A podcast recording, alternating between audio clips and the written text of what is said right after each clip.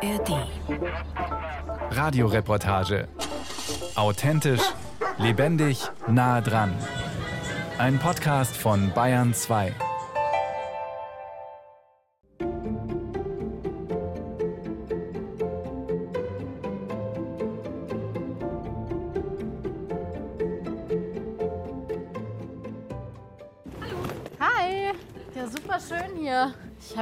Apfelbäume bewundert, das sind ja super viele.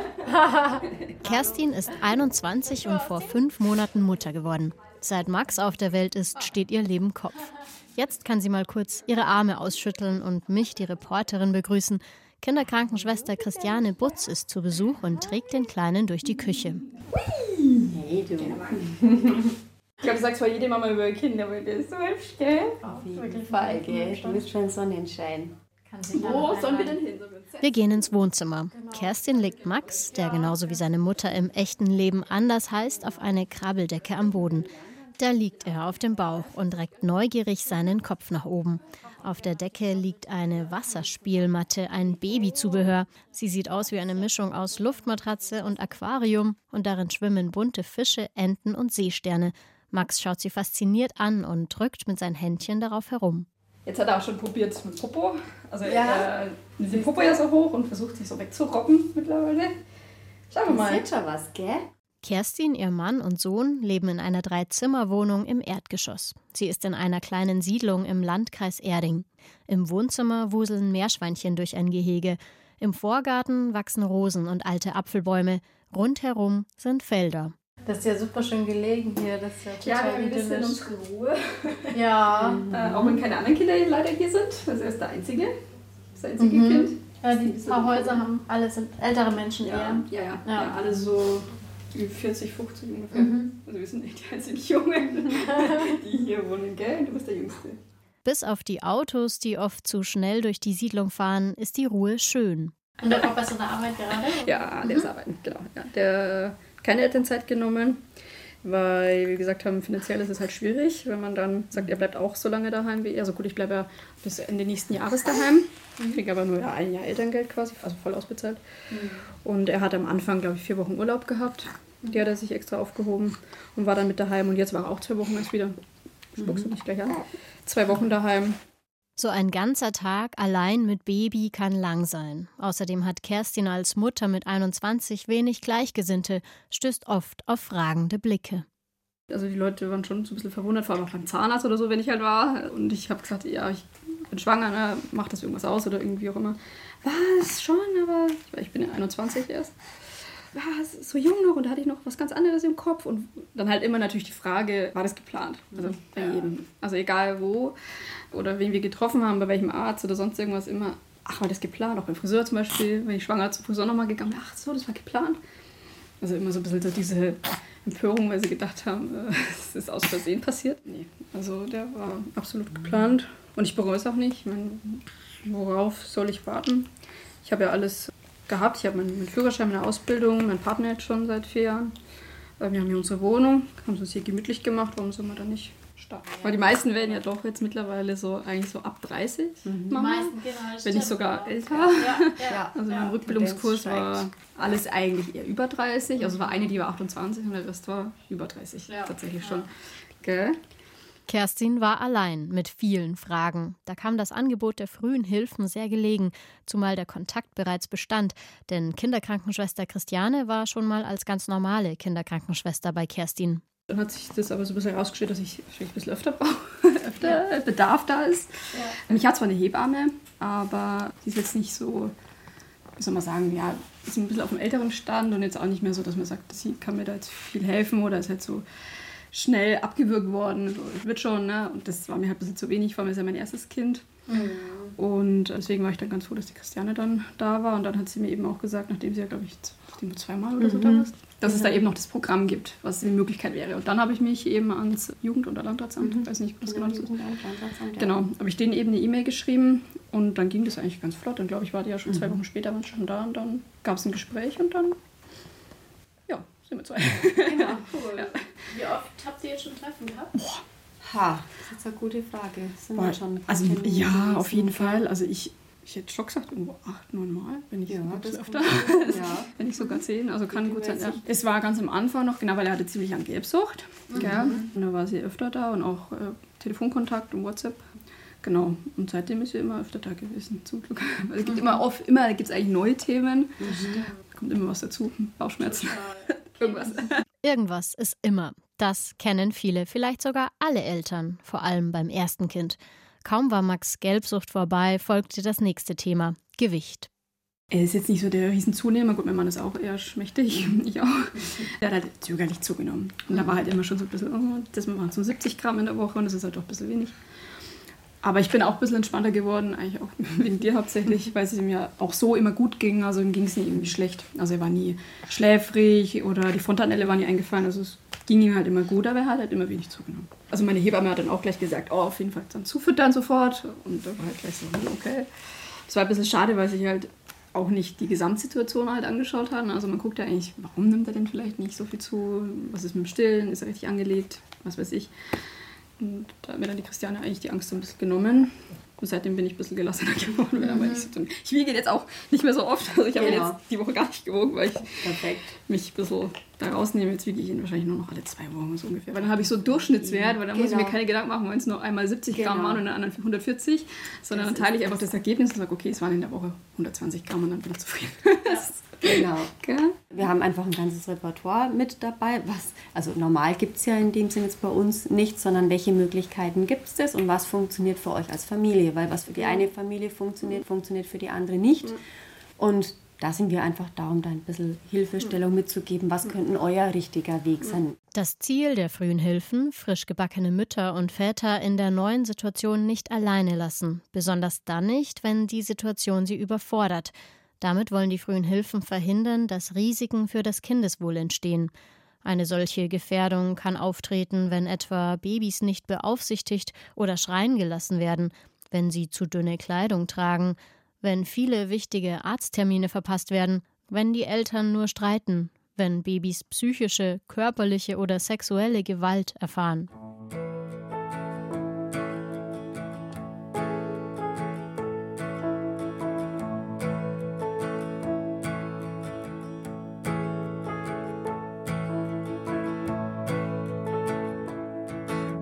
Die frühen Hilfen unterstützen ganz unterschiedlich. Wir haben auf unserem Instagram-Kanal Eltern ohne Filter herumgefragt. Über 60.000 Userinnen und User folgen dem Kanal. 137 Eltern haben uns von ihren Erfahrungen mit den frühen Hilfen erzählt. Bei vielen ging es um Beratungsthemen wie bei Kerstin. Stillprobleme, Schlafsituation, Geschwistereifersucht, Beziehungskrise oder einfach mal mit jemandem über dieses wahnsinnige Elternleben reden. Bei einigen Familien haben die frühen Hilfen eine konkrete Entlastung ermöglicht, in Form einer ehrenamtlichen Familienpatin, die zum Beispiel vier Stunden die Woche auf die neugeborenen Zwillinge aufpasst oder die eine Stunde wöchentlich mit dem Baby spazieren geht. Sozialpädagogen vermitteln frühe Hilfen häufig in Familien, die neu in Deutschland sind und womöglich ein hierzulande nicht mehr zeitgemäßes Verständnis von Erziehung haben. Manche Eltern haben durch die frühen Hilfen Anschluss an ein Elterncafé gefunden oder sind in eine Schreiambulanz vermittelt worden. Oder sie haben ganz konkrete psychologische Unterstützung erhalten. Marion aus der Eltern ohne Filter Community hatte einen schwierigen Start mit ihrem zweitgeborenen Sohn. Er kam zwei Monate zu früh per Notkaiserschnitt auf die Welt, musste auf die Neo-Intensiv. Noch dazu zog die Familie zur gleichen Zeit in ein neues Haus auf dem Land um. Und die große Schwester, ein gefühlsstarkes Kind, reagierte auf ihren Bruder aggressiv. Alles sehr chaotisch und hochdramatisch, sagt Marion. Zwei Wochen nach dem Erstkontakt mit den frühen Hilfen meldete sich eine Psychologin bei ihr, erzählt Marion in einer Sprachnachricht. Die hat dann angerufen und halt mal alles gefragt. Dann habe ich ihr auch die ganze Story halt erzählt und die hat sich dann halt alle zwei Wochen gemeldet. Wir haben immer Telefontermine vereinbart, weil es für mich einfach nicht so easy war, dann mit beiden Kindern da aus dem Haus zu gehen. Und die war super nett. Die hat dann immer eigentlich sich mein Leid angehört und mir einfach auch Tipps gegeben, was ich so im Alltag machen kann und hat mich auch drin bestärkt, dass ich echt einen guten Job mache. Ja, es war einfach wie eine psychologische Unterstützung in dieser Phase mit plötzlich zwei Kindern, plötzlich an einem neuen Wohnort. Und das war einfach heftig und es war einfach so eine kleine Mini Mini, Mini, Mini-Therapie. Auch Stefanie hat uns über Eltern ohne Filter auf Instagram geschrieben. Sie hatte mit ihrer ersten Tochter einen schweren Start, schwierige Schwangerschaft und Geburt, Schreibaby, Wochenbettdepression. Ihr Mann begann zu recherchieren und stieß auf COKI, kurz für Koordinierende Kinderschutzstelle, wie viele Beratungsstellen der frühen Hilfen in Bayern heißen. Sie schickten eine Familienhebamme. Die war dann tatsächlich der totale Engel. Die ist fast jeden Tag gekommen in der Anfangszeit, hat mehrere Stunden bei uns verbracht, hat dem Haushalt geholfen, hat uns im Umgang mit dem Baby geholfen, hat das Baby mal abgenommen, Tipps und Routine einfach eingeführt. Dann hat sie das Thema Schlafen komplett neu aufgezogen. Und das Allerwichtigste, sie hat mir selbst psychologischen Beistand äh, geleistet. Sie hat mich dann an eine Psychiaterin weitervermittelt, die eigentlich auch gar keine Neupatienten mehr aufgenommen hat. Aber ich habe dann gesagt, ja, ich komme von der und der Dame. Und dann ging das auch mit dem Termin und dadurch wurde bei mir dann eine mittelschwere Wochenbettdepression diagnostiziert. Und da war ich eigentlich ganz froh darüber, weil dann konnte ich das Gefühl in mir irgendwie benennen. Genau, sie hat uns dann bis zum ersten Geburtstag begleitet und sich dann langsam verabschiedet und ja, uns in die Selbstständigkeit entlassen. Unterm Strich würde ich sagen, also diese Frau hat quasi mein Leben und unsere Partnerschaft gerettet und ich bin da sehr dankbar dafür. Und ich finde es einfach unglaublich, dass es so eine Einrichtung heutzutage noch umsonst gibt. Und alle Betroffenen, die sollen einfach keine Hemmnisse haben, sich Hilfe zu holen. Der überwiegende Teil der 137 Erfahrungsberichte mit den frühen Hilfen, die wir über den Eltern ohne Filter Instagram-Kanal eingeholt haben, ist positiv. Negatives dagegen hat Sophie erlebt, als in einer schwierigen Phase nach der Geburt des dritten Kindes mit Geschwistereifersucht und einer Paarkrise eine Sozialpädagogin zu ihr kam. Es waren dann halt immer so, so Ratschläge, die sie mir gegeben hat, die ich dann auch eigentlich ja, so auf brigitte.de oder so mir hätte holen können. Und also ich muss auch sagen, sie hat mir echt wirklich nichts gesagt, was ich nicht schon wusste. Naja, und dann ging es eben auch viel um ihre Söhne. Im Endeffekt war es dann nach ein paar Wochen so, dass ich immer dachte, oh Gott, jetzt kommt sie wieder. Ich wieder Kaffee machen und mir eben ihre Storys über ihre Söhne anhören. Und na, bei uns zu Hause wurde die Situation halt immer, immer angespannter und immer schlimmer. Und wir haben auch Paartherapie gemacht, weil eben uns als Paar das so extrem belastet hat. Und ja, und dann hat mich das halt auch extrem belastet, dass sie dann immer so einmal die Woche kam und ich mir so diese gute Laune-Stories anhören musste. Und, ah, dann hat sie auch so ein paar sehr veraltete Tipps noch gehabt. Also es ging dann irgendwie darum, ich habe ihr halt erzählt, dass es bei uns als Paar auch irgendwie gerade sehr schwierig ist. Und sie meinte, naja, ich soll doch vielleicht das Baby schon dran denken, das langsam mal abzustillen, weil es ist schon, der Mann fühlt sich dann schon ein bisschen vernachlässigt, wenn er irgendwie so immer nur das Baby und am Busen und so. Und ich dachte, hä, sind wir nicht irgendwie schon ein bisschen weiter? Sie kann dann auch echt so bis zum bitteren Ende, also so lang, ich weiß nicht genau, drei Monate oder so. Und nicht immer werden die für die Familien kostenlosen Angebote der frühen Hilfen vom Jugendamt genehmigt auch wenn einer der Leitsätze besagt, dass der Zugang niedrigschwellig sein soll. Bei Martina, Mutter von drei Kindern, hat es nicht geklappt. Wir hätten sehr gerne mal Hilfe in Anspruch genommen, weil als unser drittes Kind geboren wurde, waren die großen zwei erst zwei und drei Jahre alt und ich mitten in einer Wochenbettdepression. Aber leider war die Aussage vom Jugendamt dann nur, solange jetzt keine Gefahr auf die Kinder ausgeht und ich sie versorgen kann mit Nahrung, Kleidung und so weiter, wird es für mich keine Hilfe geben, was uns sehr enttäuscht hat.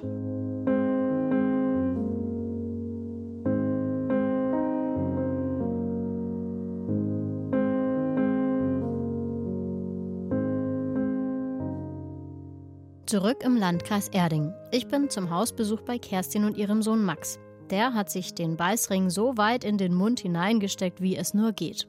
Okay. Hat er gespuckt oder Nee, nee, zu weit reingesteckt? Ja, sage mal Waage, das ist Schon öfter Würgegeräusche dann. Ja, ja. Ist jetzt Hunger langsam, glaube ich. Oh. Kerstin setzt sich auf die große Couch und will Max anlegen. Dafür packt sie ein Stillhütchen aus. Ein Aufsatz für die Brustwarze aus transparentem Silikon, das bei manchem Stillproblem helfen kann. Auch nachts läuft das Stillen nicht so, wie Kerstin es sich vorstellt. Wie ist es mit der Nacht dann auch gewesen? Hast du das Gefühl, es hat irgendwelche Auswirkungen gehabt? Also er kommt jetzt eigentlich immer viermal in der Nacht. Und wenn er wirklich schon nach zwei Stunden kommt, Oder auch schon so nach ein, drei Viertelstunden, wenn er das Weinen anfängt, dann lege ich ihn eigentlich auch nicht an. Mhm.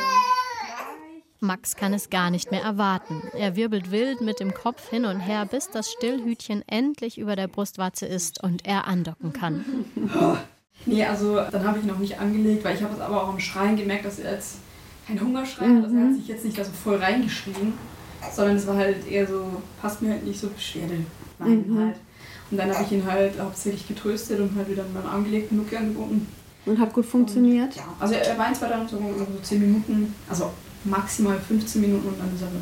Aber gut, schau. Und ich denke mir, wenn er Super. dann weiter oder wieder einschläft, dann hat er auch keinen, noch keinen richtigen Hunger gehabt. Nee, und wie lange hält er dann durch bis zum nächsten Mal, bis er sich wieder äh, meldet? Ein oder zwei Stunden. Echt? Also Trotzdem, das heißt, es sind dann drei, vier Stunden ja, auch nachts. Ja, ja, super. Ja,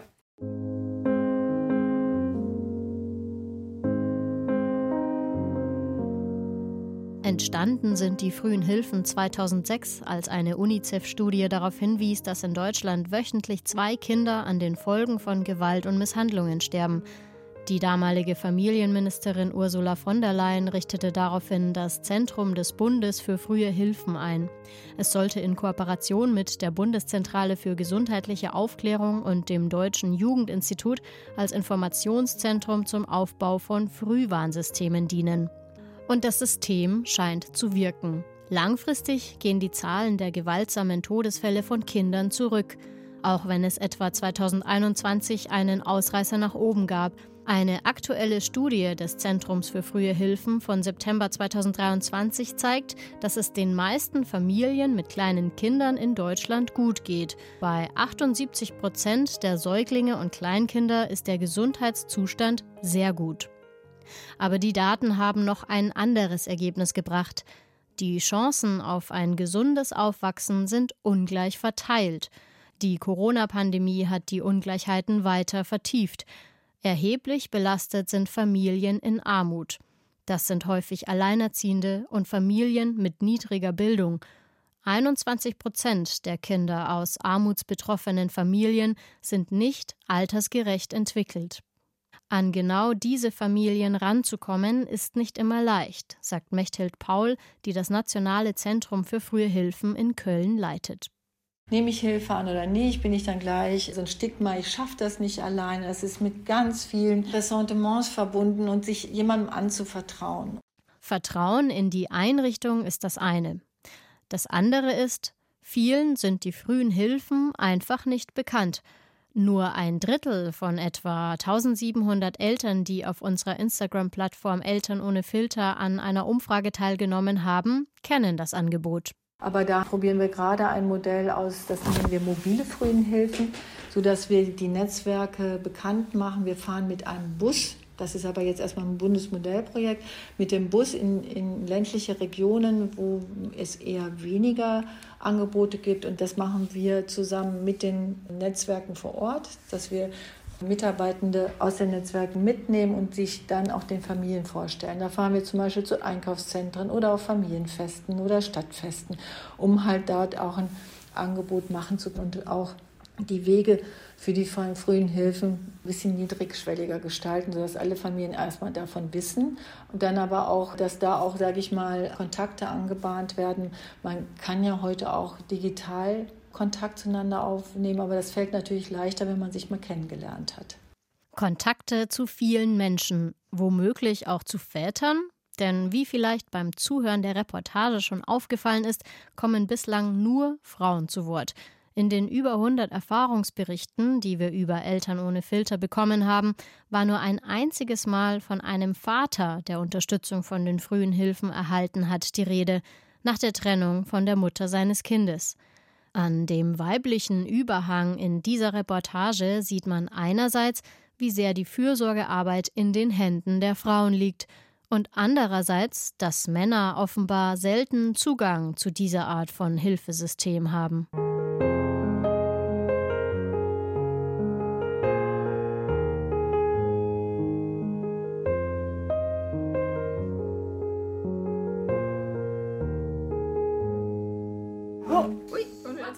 Im Landkreis Erding bei Kerstin spielt Baby Max mit Kinderkrankenschwester Christiane auf der Krabbeldecke.